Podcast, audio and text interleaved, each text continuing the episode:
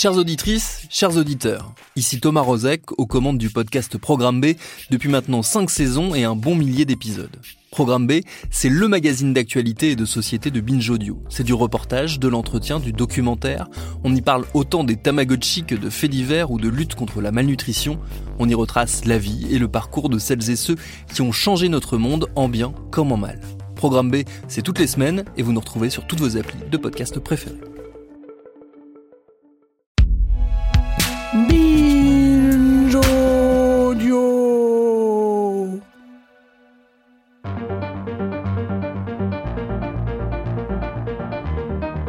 L'été de mes 22 ans, je suis partie faire un stage au sein de la rédaction d'un quotidien sénégalais, le Walfadjiri.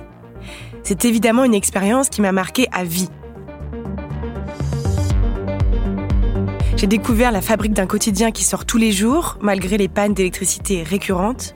Je me suis fait une super copine avec qui je suis beaucoup, beaucoup allée à la plage et j'ai vu les plus beaux couchers de soleil du monde. Et évidemment, j'ai pris deux trois claques de celles qui forment la jeunesse. Le soir de mon dernier jour de stage, mes chers collègues avaient organisé un pot de départ pour moi. Ils m'avaient même fait un petit cadeau. Je l'ai ouvert et j'ai découvert un petit bateau, une pirogue en bois. Un de mes collègues que j'aimais beaucoup m'a regardé et m'a dit Nous, c'est comme ça qu'on va en Europe, tu vois, donc on t'offre une pirogue. Je suis restée silencieuse pendant les quelques secondes qui m'ont paru les plus longues de ma vie. Qu'est-ce que j'étais censée répondre à ça? De pas trop débile et de respectueux. J'ai commencé à bafouiller baba et à rire nerveusement. Chaque année, en effet, des milliers de personnes quittent la Gambie et le Sénégal sur des pirogues de pêche pour tenter de rallier l'Espagne via les Canaries. Il y a quelques semaines, la marine sénégalaise a porté secours à 82 personnes chavirées d'une de ces pirogues. Mon collègue, lui, semblait trop kiffé de me voir me décomposer et m'a collé une grande claque dans le dos en se foutant de moi. Tu verrais ta tronche dans mes Judith, on t'en veut pas à toi. Juste, ne l'oublie pas. Après ça, on a bu des verres jusque tard dans la nuit. J'ai évidemment conservé cette petite pirogue depuis. La philosophe Anna Arendt expliquait que le concept de droit n'existe pas en soi. Il y a d'un côté ceux qui ont le droit d'avoir des droits et les autres. Les droits sont hélas des privilèges. C'est ce que cette petite pirogue me rappelle à chaque fois. Mais pourquoi? Pourquoi est-ce que la mobilité internationale n'est-elle pas un droit universel?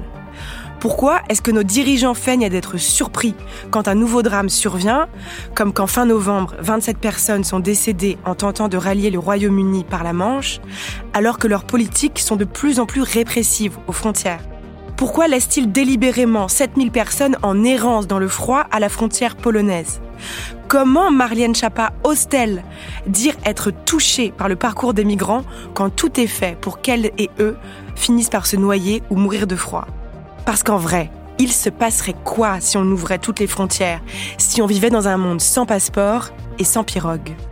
Spoiler alerte, ce qu'expliquent les spécialistes, c'est qu'il se passerait probablement pas grand-chose.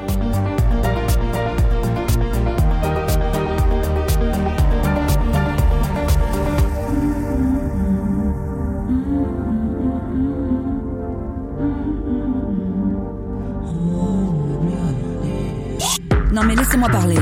C'est vraiment insupportable. On peut plus rien dire. Vraiment, c'est n'importe quoi. On peut plus rien dire. Et la prochaine fois, ça sera quoi?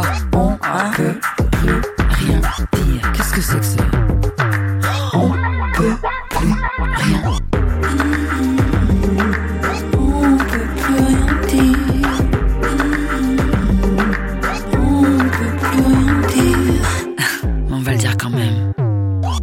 Mes chers amis, c'est un immense honneur de vous accueillir au sein de cette dixième édition d'On peut plus rien dire. Nous allons passer une heure ensemble et je m'en réjouis. Chaque semaine, nous nous retrouvons pour répondre à une question autour de l'actualité. Cette semaine, nous nous demandons pourquoi existe-t-il encore des frontières? Pourquoi est-ce que certaines personnes, évidemment les blancs et les riches, ont accès aux privilèges de la mobilité et d'autres non? Avec nous pour tenter de répondre à cette question, j'ai la joie de recevoir Catherine Vitol de Venden. Vous êtes directrice de recherche au CNRS, spécialiste, attention c'est un très beau titre de recherche, spécialiste des migrations et figure de l'autre. Vous avez publié entre autres Géopolitique des migrations et vous allez publier dans les mois prochains un nouveau livre qui s'appelle justement Figure de l'autre. À mes côtés également, Isabelle Ingold et Viviane Peremouter. Vous êtes réalisatrice du sublime documentaire Ailleurs, partout, qui est diffusé en ce moment tous les jours à 13h au cinéma Le Saint-André des Arts à Paris jusqu'à lundi prochain. C'est un film qui est réalisé exclusivement à partir d'images de caméras de surveillance et il retrace le chemin d'un jeune migrant iranien, Shahin Parsa, vers le Royaume-Uni. Tout à l'heure, nous écouterons aussi Ahmad Awadallah, qui est auteur, activiste, ancien réfugié politique et aujourd'hui citoyen allemand. Et restez avec nous jusqu'à la fin de ce podcast pour ne pas rater notre cher chroniqueur Valentin Étancelin nous expliquer pourquoi il est temps de supprimer le concours Miss France. Première question, Catherine Vitol de Venden, je me tourne vers vous. Première question toute simple, pourquoi est-ce qu'on empêche les gens de migrer? Pourquoi est-ce qu'on les empêche? Parce que d'une part, chaque État est souverain euh, du contrôle de ses frontières. Mais qu'est-ce qu'on risquerait vraiment si on les laissait, par exemple, si à la frontière entre de la Manche, on disait OK, allez-y? À la limite, on pourrait le faire puisque le Royaume-Uni a quitté l'Union européenne et un traité euh, qui est très euh, contesté aujourd'hui, le traité, les accords du Touquet, qui dit que la France, qui est un cas unique en Europe, euh, contrôle les frontières pour le compte du Royaume-Uni. Aucun autre État européen ne contrôle les frontières pour un autre. Donc on est dans un contexte étrange, si j'ose dire. La France se fait payer assez modestement d'ailleurs, pour contrôler les frontières au départ euh, de Calais pour le Royaume-Uni. Mais la question que j'essaie de, de... il y a cette situation à Calais, mais la question un peu plus générale, je pense, c'est pourquoi est-ce que certains ont le droit à la mobilité et d'autres non? Alors ça, c'est un sujet beaucoup plus large. Le droit à la mobilité, comme vous l'avez rappelé, euh, c'est un... d'une part, c'est une question philosophique. Il hein. ne faut pas oublier Kant, euh, dans son projet de père perpétuel, qui parle du citoyen, la citoyenneté universelle et qui distingue le droit de visite et le droit euh, de s'installer euh, au foyer domestique de l'autre, comme il le dit. Et euh, ça a été repris, cette idée du droit à la mobilité, par d'autres philosophes, Anna Arendt, bien sûr, mais aussi plus récemment Sigmund Bauman, qui a écrit un livre qui s'appelle Liquid Modernity et qui montre que tout circule dans le monde, les marchandises, les finances et beaucoup d'autres choses, l'information, sauf les hommes et les femmes. Donc, euh, c'est un sujet euh, très important aujourd'hui.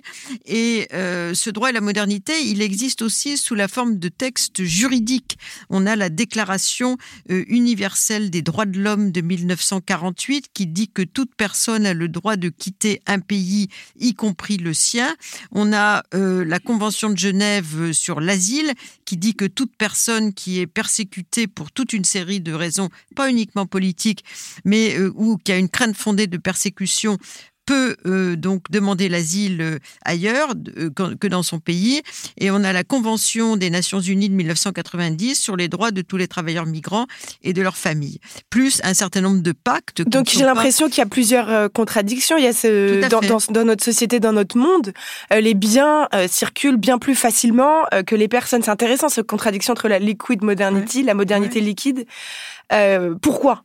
Ben, pourquoi? Parce qu'il y a une sorte de contradiction aujourd'hui entre un monde de plus en plus euh, euh, qui vit sous le régime de la, euh, du libéralisme économique, sauf quelques États comme la Corée du Nord, mais c'est rare, et le principe de la sécurisation des frontières qui s'est construit. C'est un thème qui s'est construit au cours des années, milieu des années 80, années 90, et surtout en Europe avec l'idée de la libre circulation intérieure. Donc là, on correspond à cette fameuse liquid modernity, comme on a dit, euh, mais avec le renforcement des frontières extérieures de l'Europe en contrepartie de la liberté de circulation, de travail et d'installation des Européens. Qu'est-ce qui se passerait, selon vous euh, je, sais que c'est un exercice un peu de, politique fiction. Qu'est-ce qui se passerait, selon vous, euh, si la notion de frontière n'existait plus? Est-ce que les pires cauchemars des conservateurs ou qu'ils agitent comme des épouvantails pour nous faire peur se réaliseraient? Alors, moi, je pense qu'on peut distinguer la notion de frontière et la notion de, de mobilité et de migration. mais qu'est-ce qui se passerait à votre avis? Alors, qu'est-ce qui se passerait? D'abord, il n'y a, pas beaucoup de migrants aujourd'hui euh, euh, internationaux dans le monde. 3,5% de la population mondiale, 272 millions selon les Nations Unies pour euh, une population mondiale infiniment plus importante. donc, en fait, les plus pauvres ne bougent pas euh, du monde, parce que pour eux, c'est un coût euh, considérable et il y a la peur de l'inconnu, etc. On le voit par exemple pour les déplacés environnementaux, ce sont la plus, pour les trois quarts des gens qui migrent dans leur pays et éventuellement dans le pays d'à côté. Ils recherchent des modes de vie proches du leur. Donc plus les pays sont éduqués, plus la population est jeune et en bonne santé, plus elle est informée, plus elle a envie de bouger. Comme nous, nous sommes ceux qui sont les plus mobiles dans le monde à cause du passeport. La grande inégalité dans le monde d'aujourd'hui, euh, c'est l'inégalité du passeport. C'est-à-dire qu'on a eu une généralisation du droit de sortie dans les années 90, notamment du bloc euh, euh, soviétique, ex-soviétique, de Chine et des pays du Sud qui commencé à délivrer plus facilement que dans le passé des passeports alors que le droit d'entrée n'a cessé de se durcir. Donc il y a une contradiction entre un droit de sortie qui s'est universalisé dans le monde et un droit d'entrée très difficile à cause des visas. C'est pas le passeport qui bloque, c'est les visas. Et euh, selon et la valeur du passeport dépend beaucoup. Beaucoup de, jeunes des pays du Sud disent nous on a des passeports qui ne valent rien parce qu'avec leur passeport ben, ils peuvent entrer dans quelques pays aussi pauvres que le leur qui sont leurs voisins, mais avec notre passeport européen on peut entrer librement sans visa dans 185 pays, par exemple. Les Japonais sont les plus euh, dotés avec leur passeport. Ils peuvent entrer dans plus de 190 pays, donc presque dans le monde entier, sans visa.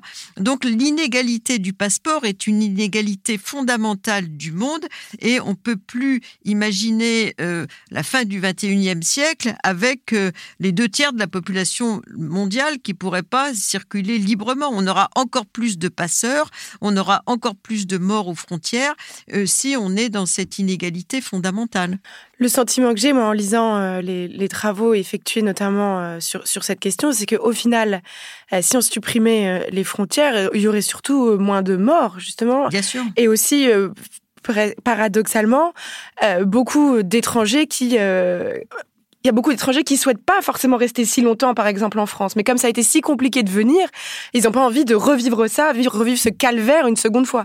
Ce que disent les, académiques, c'est que paradoxalement, euh, finalement, il y aurait probablement moins d'étrangers euh, si on laissait les frontières s'ouvrir librement. Mais je me tourne vers vous, euh, Isabelle Ingold et Viviane euh, Perelmutter. Euh, votre documentaire donc est construit exclusivement à partir d'images de caméras de surveillance trouvées en libre accès sur Internet, dans lequel vous retracez le parcours du jeune Shahin Parsa, qui est un jeune exilé iranien. Comment avez-vous fait la connaissance de ce, de ce jeune garçon? Euh, on l'a rencontré, en fait, c'est la première fois qu'on allait en Grèce et euh, on avait un projet documentaire qui s'est pas fait avec un historien français et on était arrivé un peu en avance, on avait loué une voiture et sur le chemin pour arriver à Athènes, on avait choisi d'arriver par la, route de la mer, en fait. Et tout d'un coup, à un moment donné, on voit un énorme bâtiment avec plein de gens, un peu comme un bateau avec plein de gens sur le pont. Et on s'approche un peu plus loin et on voit il y avait des, des panneaux qui disaient vol intérieur, vol internationaux. Et en fait, c'était l'ancien aéroport d'Athènes qui avait été transformé en camp. Et il y avait deux parties, une partie officielle à l'intérieur où il fallait une place, où il fallait être rentré avant 22 heures, et une partie non officielle où les gens essentiellement attendaient d'avoir une place à l'intérieur, où il y avait des tentes et où les gens vivaient dehors essentiellement. Euh, et là où Shahin d'ailleurs a passé sa première nuit dehors. Et il avait depuis une place et, donc euh, il y avait ce sort de couvre-feu à, à 22 heures et donc les gens rentraient à partir de 20 heures euh, et on a croisé son regard, il nous a souri, on lui a souri et on a commencé à parler. Il parlait anglais, on est resté à parler avec lui pendant une heure. On l'a revu tous les jours de ce premier séjour et on est retourné le voir euh, deux fois en Grèce. Et puis après, il nous a dit un an et demi plus tard qu'il était arrivé en Angleterre et, et on est allé le voir aussi en Angleterre. Et comment vous, enfin, pourquoi vous avez décidé de ne pas le filmer de façon classique et d'utiliser justement ce matériau des images de caméras de surveillance? Euh, la première chose, c'était que lorsque on a retrouvé Shaheen en Angleterre, alors qu'il était si lumineux, si curieux, lorsqu'on l'a rencontré en Grèce, alors qu'il venait de traverser les épreuves les plus rudes, et, en, et en Angleterre, où il voulait vraiment aller, il était complètement crispé, éteint et complètement refermé au point d'éviter tout contact et de rester cloîtré dans sa chambre à regarder le monde à travers Internet. Donc c'est parti de là. Et puis, forcément, lorsqu'on fait un film, c'est la première fois qu'on s'approche comme ça d'un motif qui brûle l'actualité. Euh, et donc on était convoqués, mais c'est aussi un piège parce que l'actualité, euh, c'est une espèce de flux constant qui fait qu'on a l'impression de connaître déjà ces images et on les regarde pas. Est-ce qu'elles nous mobilisent? Elles déclenchent des peurs et elles déclenchent le règne un peu des opinions, mais qui ne prêtent pas à conséquence. Alors comment remobiliser? Alors on s'est dit, eh bien si on montrait l'image de ce jeune homme ou de ce dont il parle, il y aurait euh, un processus de reconnaissance qui va anesthésier le regard. Et puis le jeune homme, forcément iranien, il a des traits typés et donc, sans le vouloir, ce processus de reconnaissance ressemble à une photo d'identité, voire d'identification. Alors que si tout d'un coup, euh, l'image se forge dans votre tête et une image qui bouge parce que c'est un jeune homme qui bouge, qui change constamment, alors ça, ça vous travaille plus intimement et qu'on essayait alors de placer le spectateur et la spectatrice non pas à observer le jeune homme, mais à l'accompagner de l'intérieur. En tout cas, c'est un pari que moi je trouve euh, totalement tenu et réussi. Euh, c'est vrai qu'on se sent, enfin, on, embarque avec lui dans sa, dans sa sa vie quand on, regarde euh, votre film.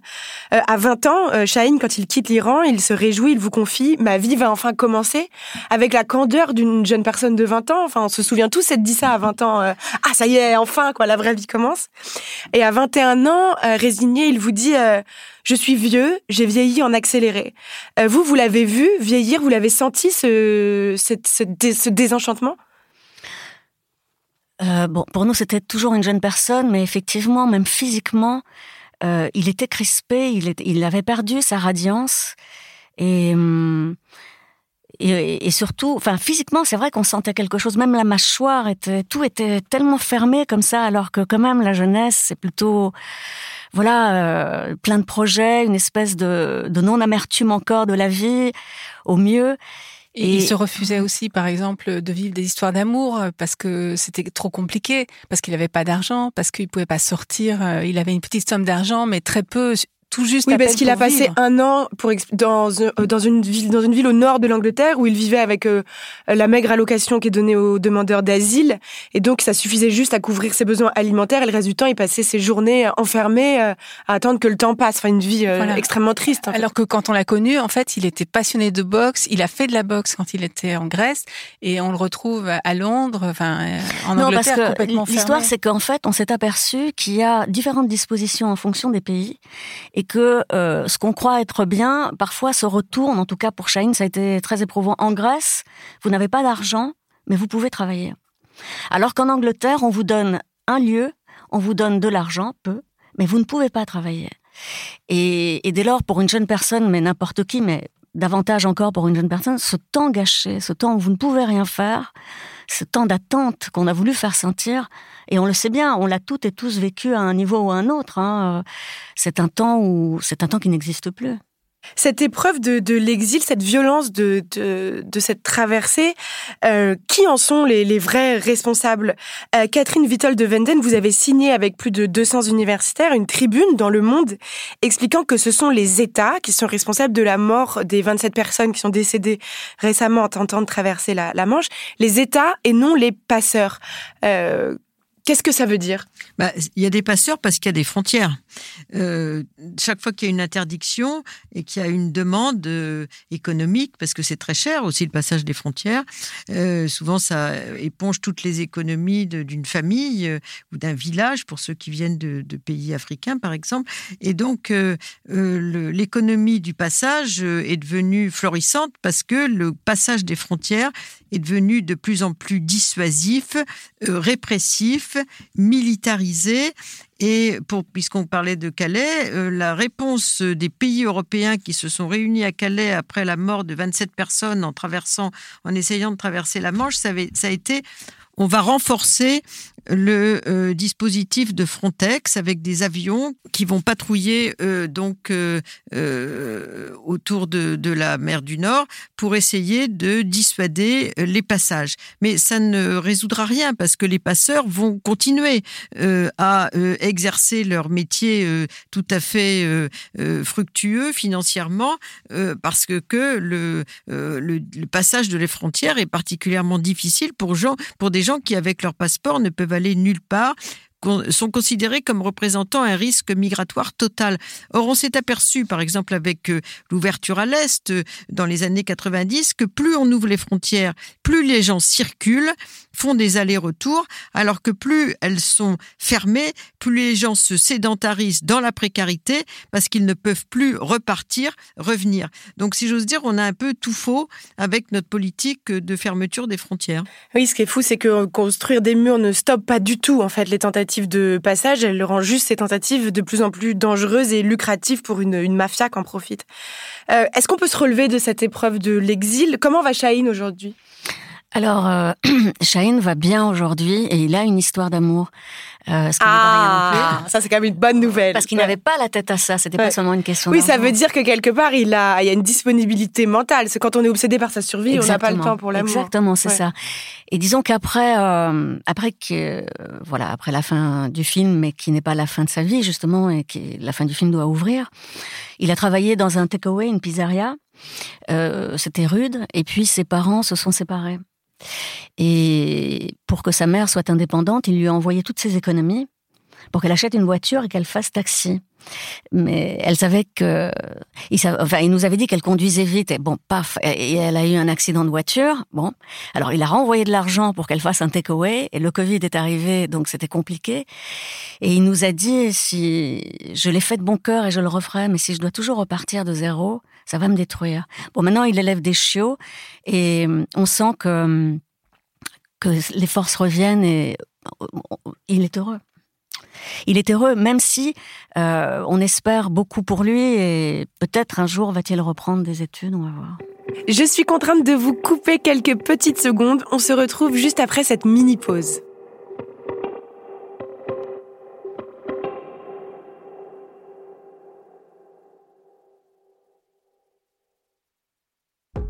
Merci d'être avec nous, c'est toujours On peut plus rien dire.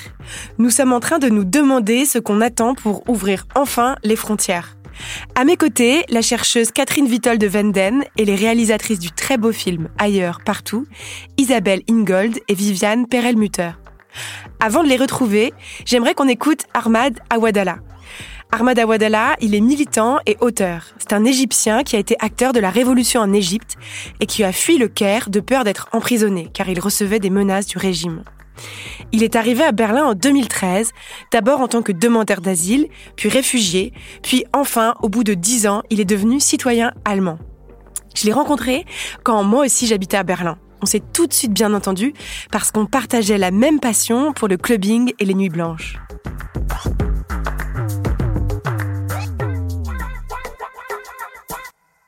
Quand les gens me demandent pourquoi je suis venu à Berlin, maintenant je leur dis pour la techno.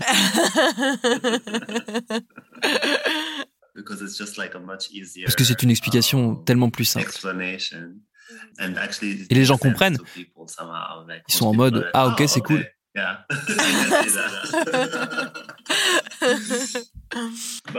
En vrai, c'est extrêmement difficile de raconter ma vraie situation à des gens que je viens de rencontrer. C'est une histoire tellement longue, douloureuse, compliquée. La vraie question, c'est pourquoi j'ai dû quitter l'Égypte? Parce qu'en vrai, mon départ n'avait rien à voir avec Berlin. Pour moi, Berlin a été une chance. En 2013, les choses étaient de pire en pire en Égypte après la révolution à laquelle j'avais participé. Le printemps arabe est vite devenu autre chose.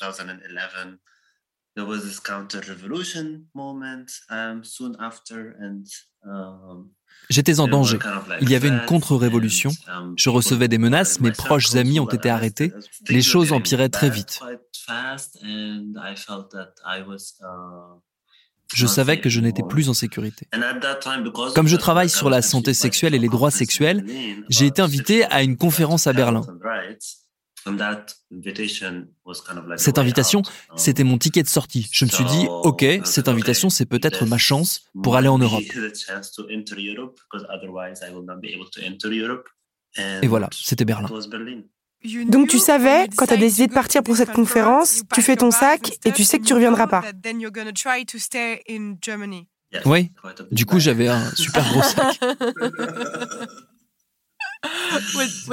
Qu'est-ce que tu as pris? J'ai pris des vêtements, évidemment, des livres. J'ai donné plein de mes livres à mes amis, comme je savais que je reviendrais pas. J'ai pris des photos, des photos de mon enfance, des cahiers.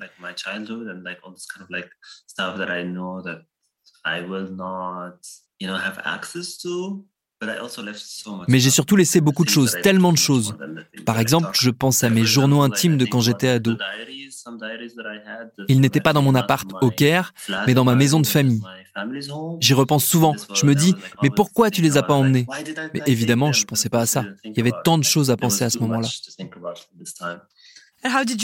Comment tu as survécu sans travailler? Tu avais des économies?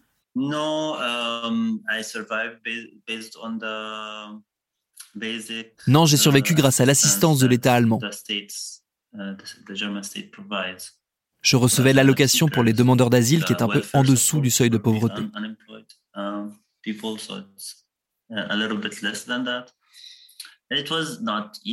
C'était pas facile, c'est clair. Mais j'avais pas le choix. Ça m'a donné un aperçu de ce que c'était de vivre dans la pauvreté en Europe.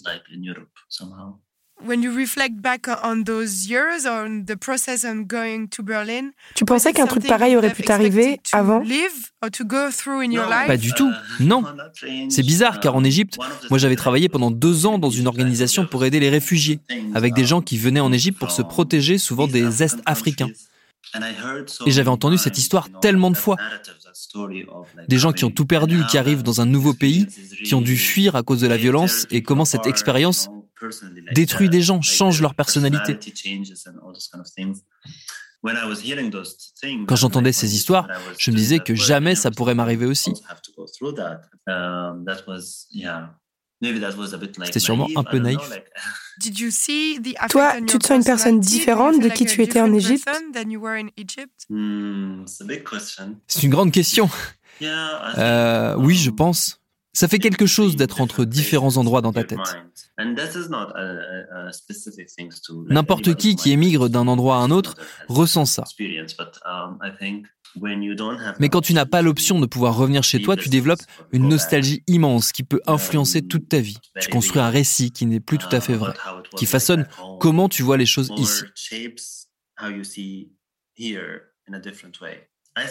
J'essaie d'avoir conscience de ça. Parce que cette nostalgie, elle peut te faire croire que tout était plus beau avant, dans le passé. Et tu n'es plus capable d'apprécier les bonnes choses ici. J'essaye d'en avoir conscience, apprécier la beauté d'être à Berlin et aussi utiliser ma nostalgie d'une façon politique, d'en faire une façon d'analyser le monde, de ne pas me laisser noyer par mes émotions.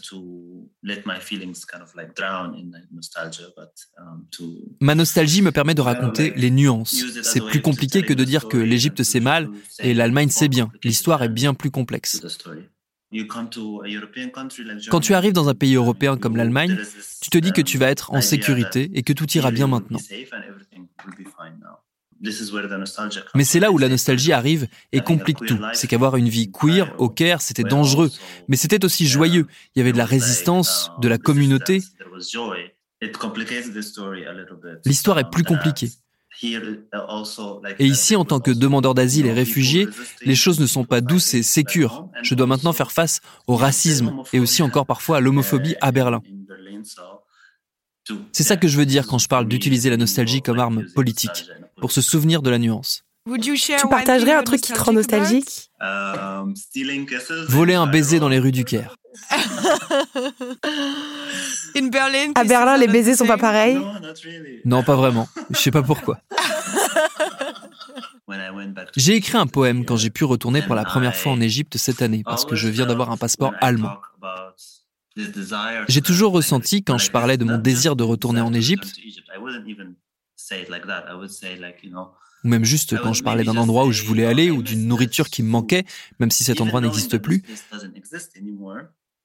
J'ai toujours ressenti que les gens autour de moi pensaient que j'étais juste nostalgique du passé. Alors que c'est pas que je voulais retourner dans ces endroits, c'est que je voulais retrouver qui j'étais dans ces endroits. C'est pour cela. C'est à ce moment-là que j'ai écrit ce poème. Savez-vous ce qu'est l'exil?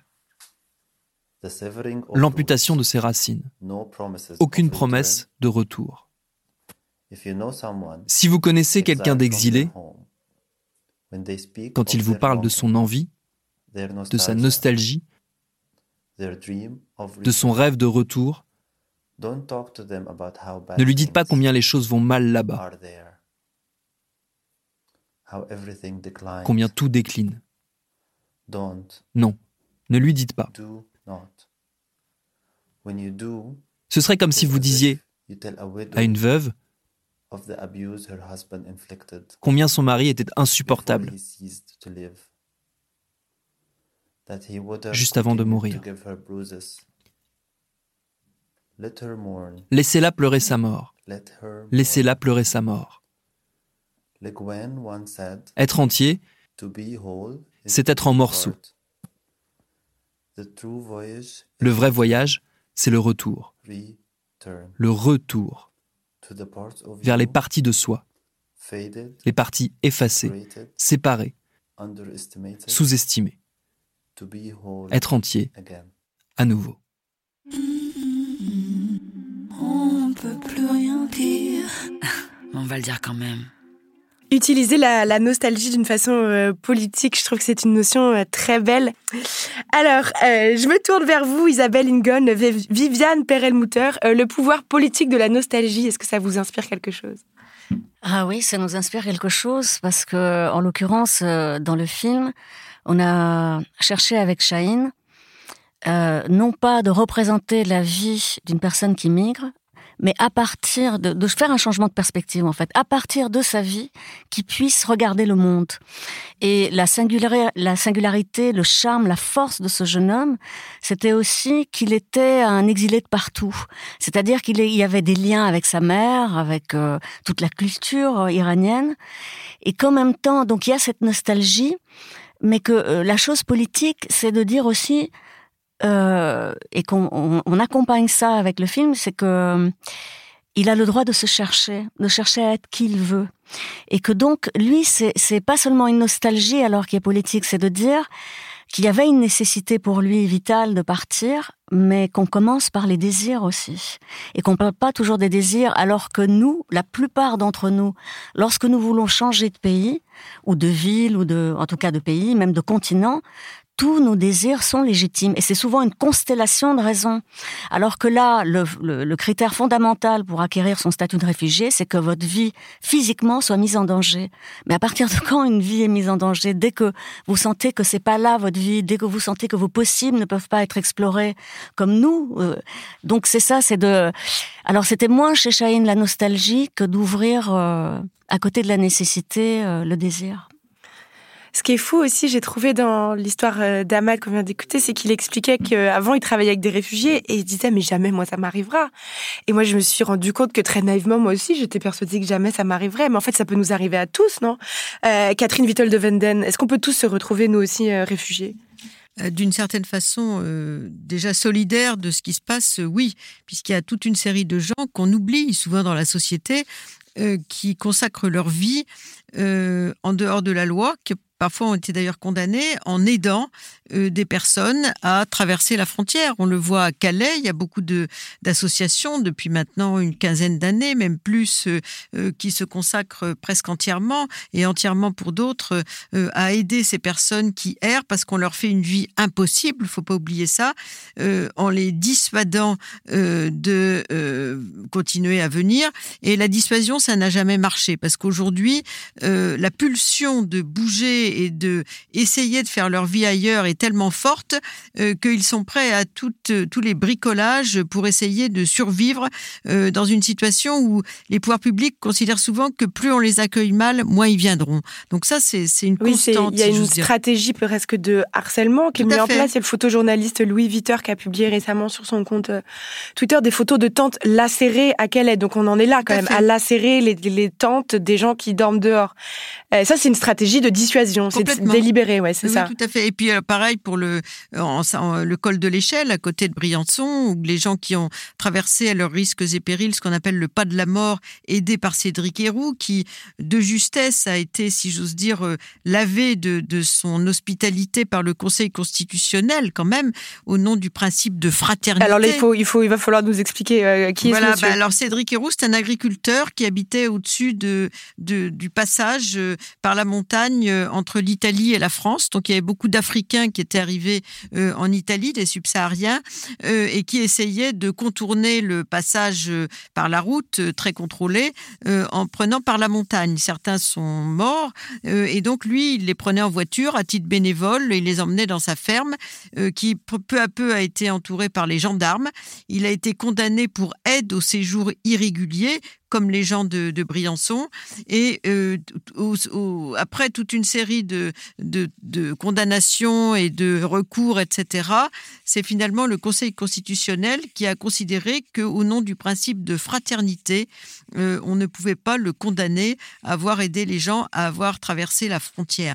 Donc ce genre de situation qu'on retrouve en Italie, il y a un maire euh, du sud de l'Italie à Riace qui s'appelle Mimmo Lucani qui est dans la même situation actuellement, des gens de Besançon qui ont aussi été condamnés, on en arrive à une sorte de, euh, de juste, finalement, le profil du juste qui essaye de, de, transgresser la loi euh, pour permettre euh, à des gens de vivre leur projet et surtout de contourner la politique de, répression qui est de plus en plus militarisée, qui essaye d'empêcher le passage des frontières. On n'empêchera pas les gens de, de circuler. Le monde aujourd'hui, on est dans un contexte de mondialisation, tout est interdépendant et euh, les personnes euh, sont très déterminées, encore plus que les pouvoirs publics, à passer. Donc je pense que l'idée qu'il faut continuer à fermer les frontières est une idée fausse euh, et qui ne peut mener qu'à la mort en réalité de la plupart des personnes. 50 000 morts en Méditerranée, 27 il y a 10 jours entre Calais et Douvres, etc. Ça va continuer. Ça ne mènera à rien.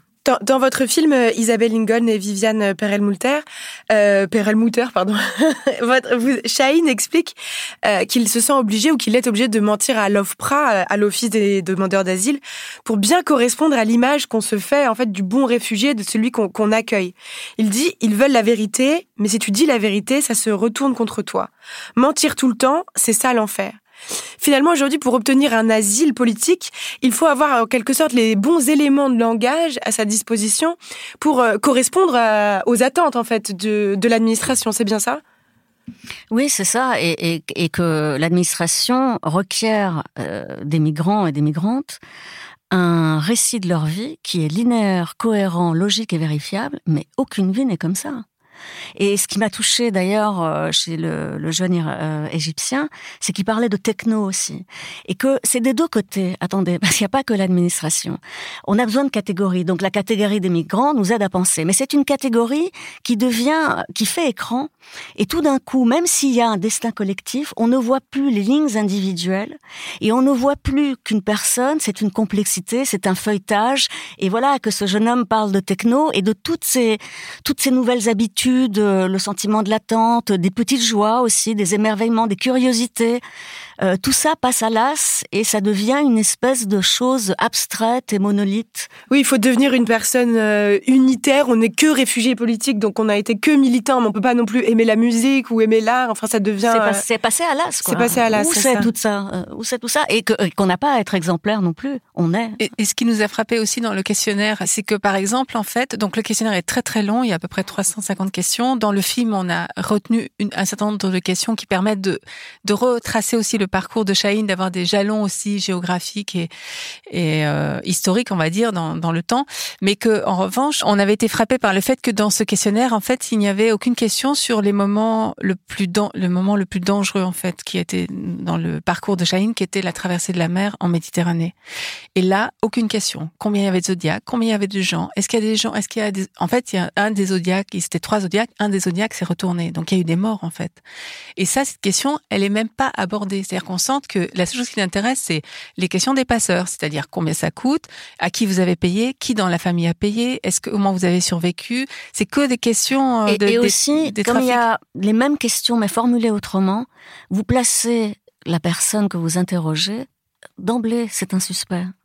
Et pour une jeune personne qui attend tout du monde, de sentir combien d'emblée euh, on le croit mensonger, c'est une chose qui, outre en fait qu'une psychologue, et hier encore il y avait un spectateur qui, qui travaille euh, aussi dans une association qui accueille les migrants, et ils nous ont dit qu'il y a un contre-coup c'est-à-dire que sous, enfin, c'est pas sur le moment des choses terribles qui ont été vécues, c'est bien après, ce, qui expliquait aussi que Shaheen se soit en Angleterre, et qu'en fait, il y a beaucoup de gens qui, une fois obtenu leur papier, se suicident. À ce moment-là, pas avant. C'est, voilà, parce qu'il a fallu tenir, il a fallu tenir, et il y a quelque chose d'héroïque dans ces gens, hein.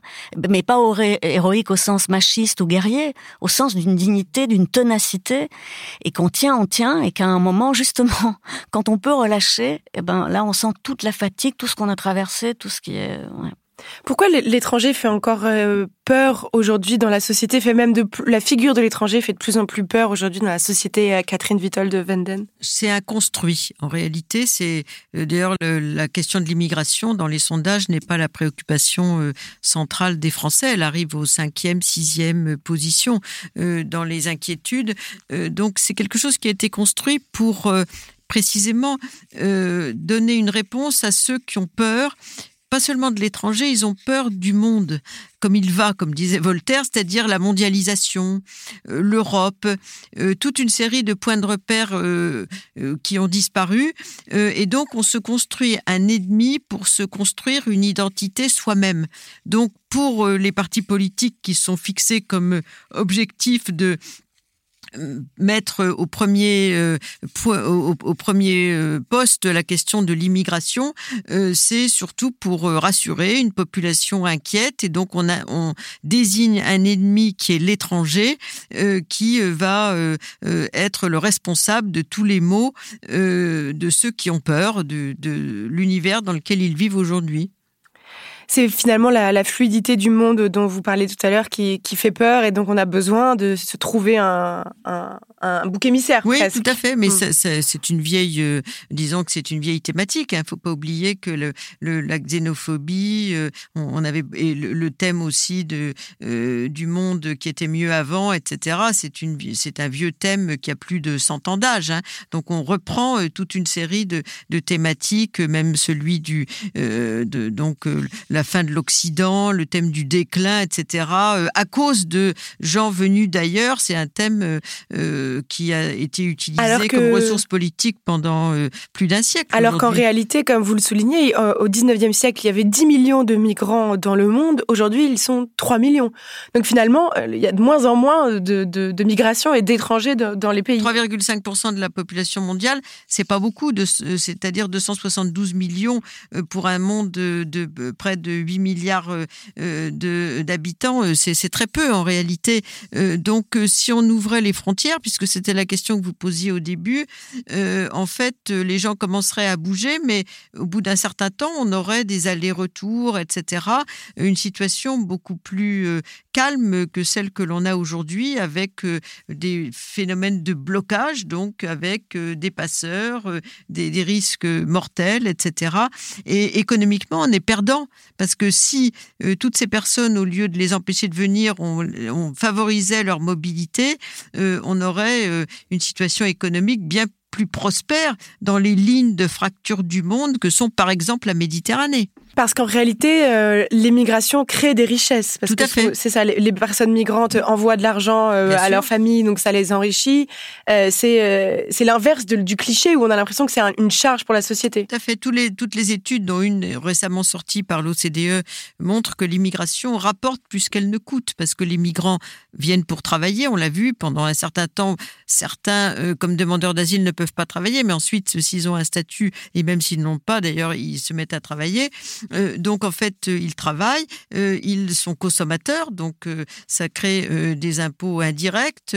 Souvent, ils payent des impôts, surtout s'ils veulent se faire régulariser. Ils ont intérêt à être très très clean vis-à-vis du paiement de toutes ces taxes, etc. Donc l'immigration rapporte économiquement et ça crée de, l'emploi qui crée aussi une croissance économique. Donc on choisit le politique contre l'économique aujourd'hui dans le contexte dans lequel on est, parce que les décideurs sont persuadés que l'opinion publique euh, euh, ne veut pas euh, d'immigration, alors qu'il y a toute une série de gens qui aident les migrants, etc.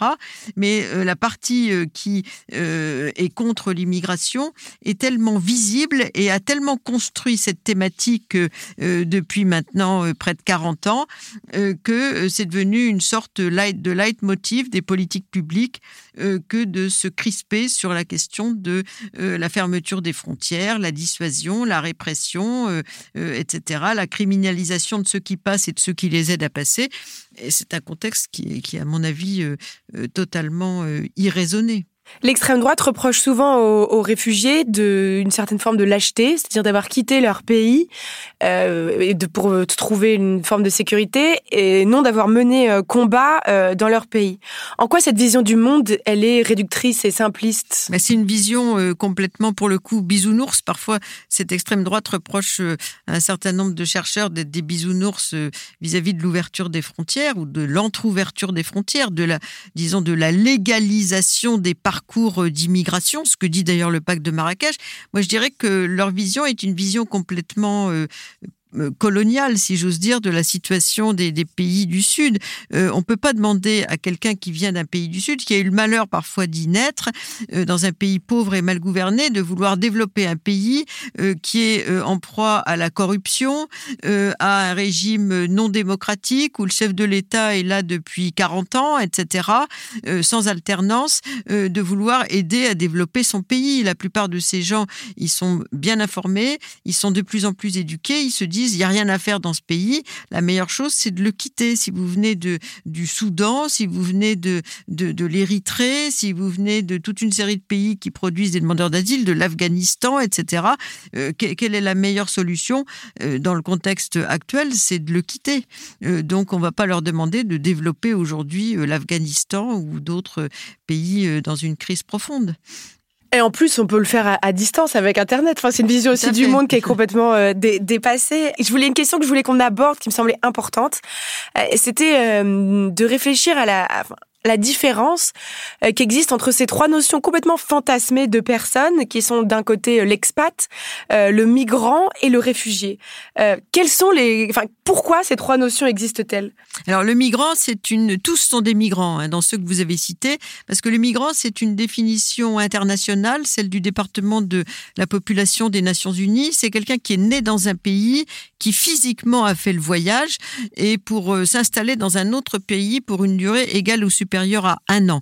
Donc c'est le mode de comptage mondial euh, des migrants. Le Oui. chiffre que je vous ai donné, 272 millions, c'est c'est des migrants internationaux. À l'intérieur de ces migrants, il y a des quantités de catégories, dont les réfugiés, dont les expats, qui sont des migrants, mais ils Migrants riches. du nord au sud, voilà.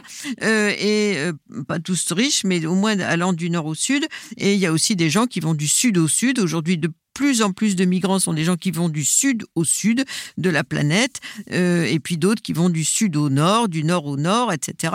On a des quantités de configurations euh, sociales, euh, géographiques et de profils de, migrants aujourd'hui. De plus en plus de femmes, euh, 48% des migrants internationaux sont des femmes, etc. Moi, j'avais, j'ai le sentiment aussi qu'entre ces trois figures, on va dire, l'expat, ça va être celui, le, blanc riche qui part pour travailler dans un autre pays, qui jamais jamais s'imagine être lui euh, une charge ou un problème pour le pays où il va. Le migrant, c'est celui un peu dont on a peur, et le réfugié, c'est le, bon migrant qui lui euh, s'est battu pour les droits de l'homme et qui n'a qui n'a pas le choix. Enfin, j'ai l'impression que dans la représentation fantasmée, évidemment, euh, c'est comme ça qu'on qu'on catégorise les gens. Euh, alors nous, bon, chacun et chacune son champ d'action et, ses connaissances. Nous, notre, champ, on s'est dit voilà, il est modeste mais très ferme. C'est qu'on s'est dit l'étranger, l'autre, dont je suis l'autre moi-même. Euh, bah, qui est-il, qui est-elle? Rencontrons-le d'abord. Euh, ce qui fait que bah ça, euh, il faut ébrouer quoi. Et quand on fait une rencontre, on ne sait plus quoi penser, donc on désarme le regard, comme dit Didier Huberman, et après on le réarme politiquement, on contextualise. Mais qui est cette personne? Eh ben, ce qu'on a vu à travers, en connaissant Chahine et les images de live webcam à travers le monde, c'est que l'autre, il est encore plus autre que vous ne le pensez. Il a des singularités que vous ne soupçonnez pas, et il a en fait cette fréquence euh, commune différemment pareil de nous, où on peut se retrouver. On a eu des dilemmes, bien entendu, c'est pas les mêmes, mais qu'il y a quelque chose qui nous relie profondément.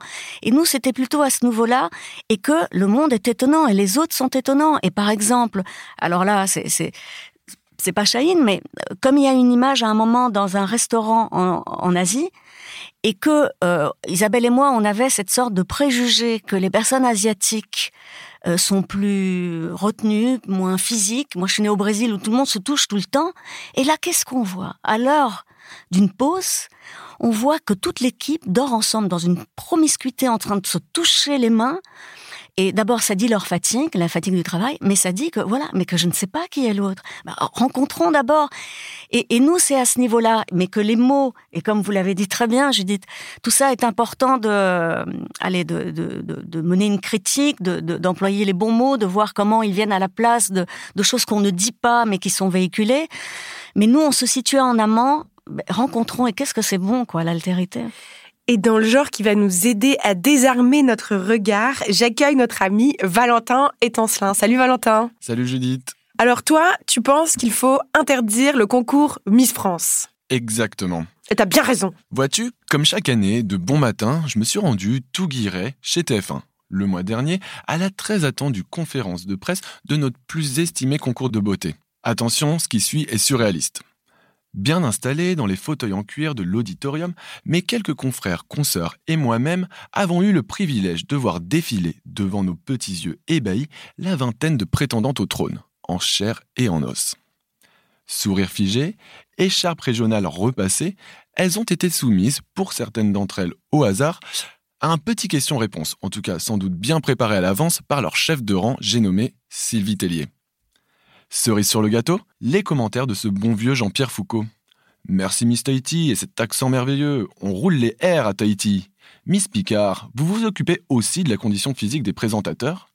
Jean-Pierre Foucault a 74 ans. Il anime Miss France depuis 1995. Rien que ça. bref, passons. On nous dit aussi que les Miss ne font pas que défiler, elles savent parler. Sans blague. Elle nous dit aussi que l'époque au cours de laquelle elles voulaient toutes sauver le monde est révolue. D'accord, je note, c'est vraiment intéressant. Ceci étant, ce que la presse a retenu, ce n'est pas ce que Miss Languedoc, Miss Bretagne ou Miss Auvergne nous ont confié. Non, c'est le contrat de travail dont elles vont bénéficier pour la première fois de l'histoire. Contrat de travail, attention, uniquement valable le temps de la cérémonie. Qu'en est-il des longues semaines de préparation qui précèdent le show? Pas un mot, rien. Cette décision, elle vient pas de nulle part. Au mois d'octobre, l'association Oser le féminisme a saisi le Conseil des prud'hommes de Bobigny contre Miss France. Pourquoi? Parce que les aspirantes à la couronne n'ont pas le droit d'être mariées, d'avoir des enfants ou même d'être tatouées, la compétition serait discriminatoire. Aussi, parce qu'elles n'en sont pas rémunérées pour le temps passé devant les caméras, la compétition enfreindrait le droit du travail. Même si on ne connaît pas bien les conditions de ce contrat, c'est vrai que l'initiative est salutaire. Cent ans après la création du concours, on va pas se mentir, il était temps. Mais bon, au moment de l'annonce, les propos de la nouvelle productrice du show et reine du PAF, Alexia Laroche-Joubert, ont fait un peu tâche. Et pour cause, elle a qualifié celles qui s'en prennent au concours de, je cite, néo-féministes qui profitent de la visibilité médiatique pour s'offrir un moment de buzz. Elles veulent, toujours selon Alexia Laroche-Joubert, tuer le concours, tuer Miss France. Ah, c'est toujours de la faute des néo-féministes maintenant quand il se passe un truc. Mais qui c'est en vrai les néo-féministes? Écoute, c'est vrai qu'on ne sait pas très bien ce que le terme de néo-féministe veut dire aujourd'hui. Employé comme ça, en tout cas, dans la bouche d'Alexia Laroche-Joubert, ça n'a pas l'air d'être très sympathique. Ensuite, le combat des féministes contre le concours de beauté de manière générale, eh ben, ça ne date pas d'hier. En 1970 déjà, des membres du Women's Lib, c'est-à-dire le versant britannique du MLF, ont fait une entrée fracassante dans les gradins de la cérémonie de Miss Monde à base de pancartes, de fumigènes et de boules puantes.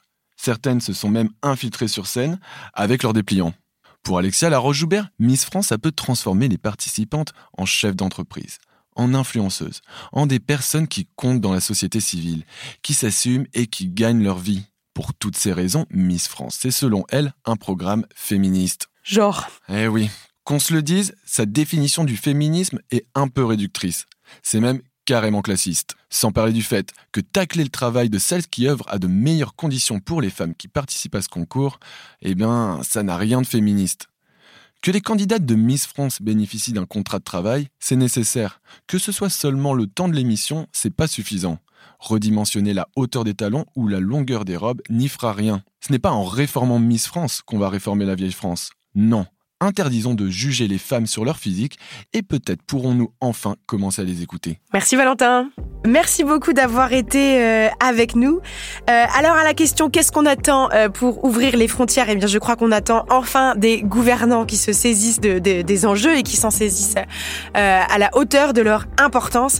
Nous en attendant continuons à cultiver le lien et je reprends votre formule que j'ai trouvée très belle, continuons à désarmer notre regard. Merci beaucoup, merci donc à Catherine Vitol de Venden, merci aux réalisatrices Isabelle Ingoln et Viviane Perelmutter. On rappelle le titre de votre documentaire Ailleurs, partout. Courez-y si vous avez le temps ce week-end et si vous habitez à Paris. Il est au Saint-André-des-Arts, vous ne le regretterez pas, je vous le promets. Merci à Armad Awadela, merci à notre chroniqueur Valentin Etancelin, merci à notre chargée de production Charlotte Bex, merci à notre réalisatrice Elisa Grenet. On peut plus rien dire, le nouveau podcast de Binge Audio tous les vendredis sur toutes les plateformes d'écoute. Moi, j'ai déjà hâte de vous retrouver la semaine prochaine et d'ici là, je vous souhaite de faire comme Ahmad, de cultiver le pouvoir politique de la nostalgie.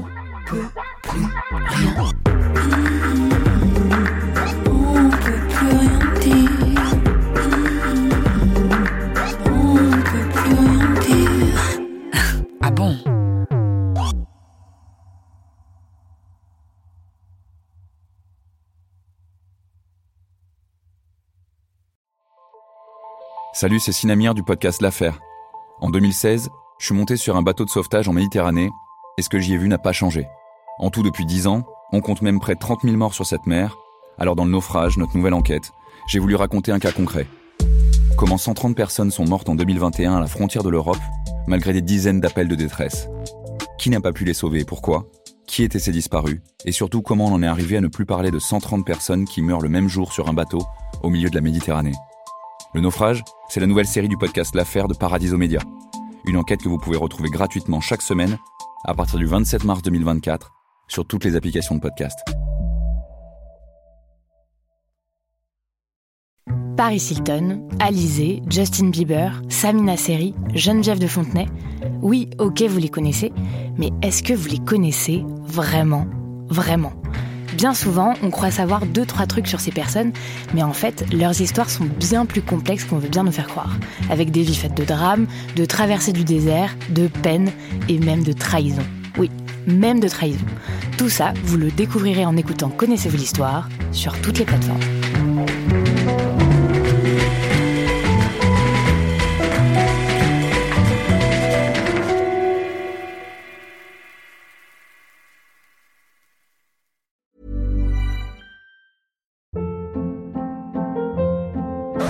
Hold up. What was that? Boring. No flavor. That was as bad as those leftovers you ate all week. Kiki Palmer here, and it's time to say hello to something fresh and guilt-free. Hello Fresh. Jazz up dinner with pecan-crusted chicken or garlic butter shrimp scampi. Now that's music to my mouth. Hello Fresh. Let's get this dinner party started. Discover all the delicious possibilities at hellofresh.com.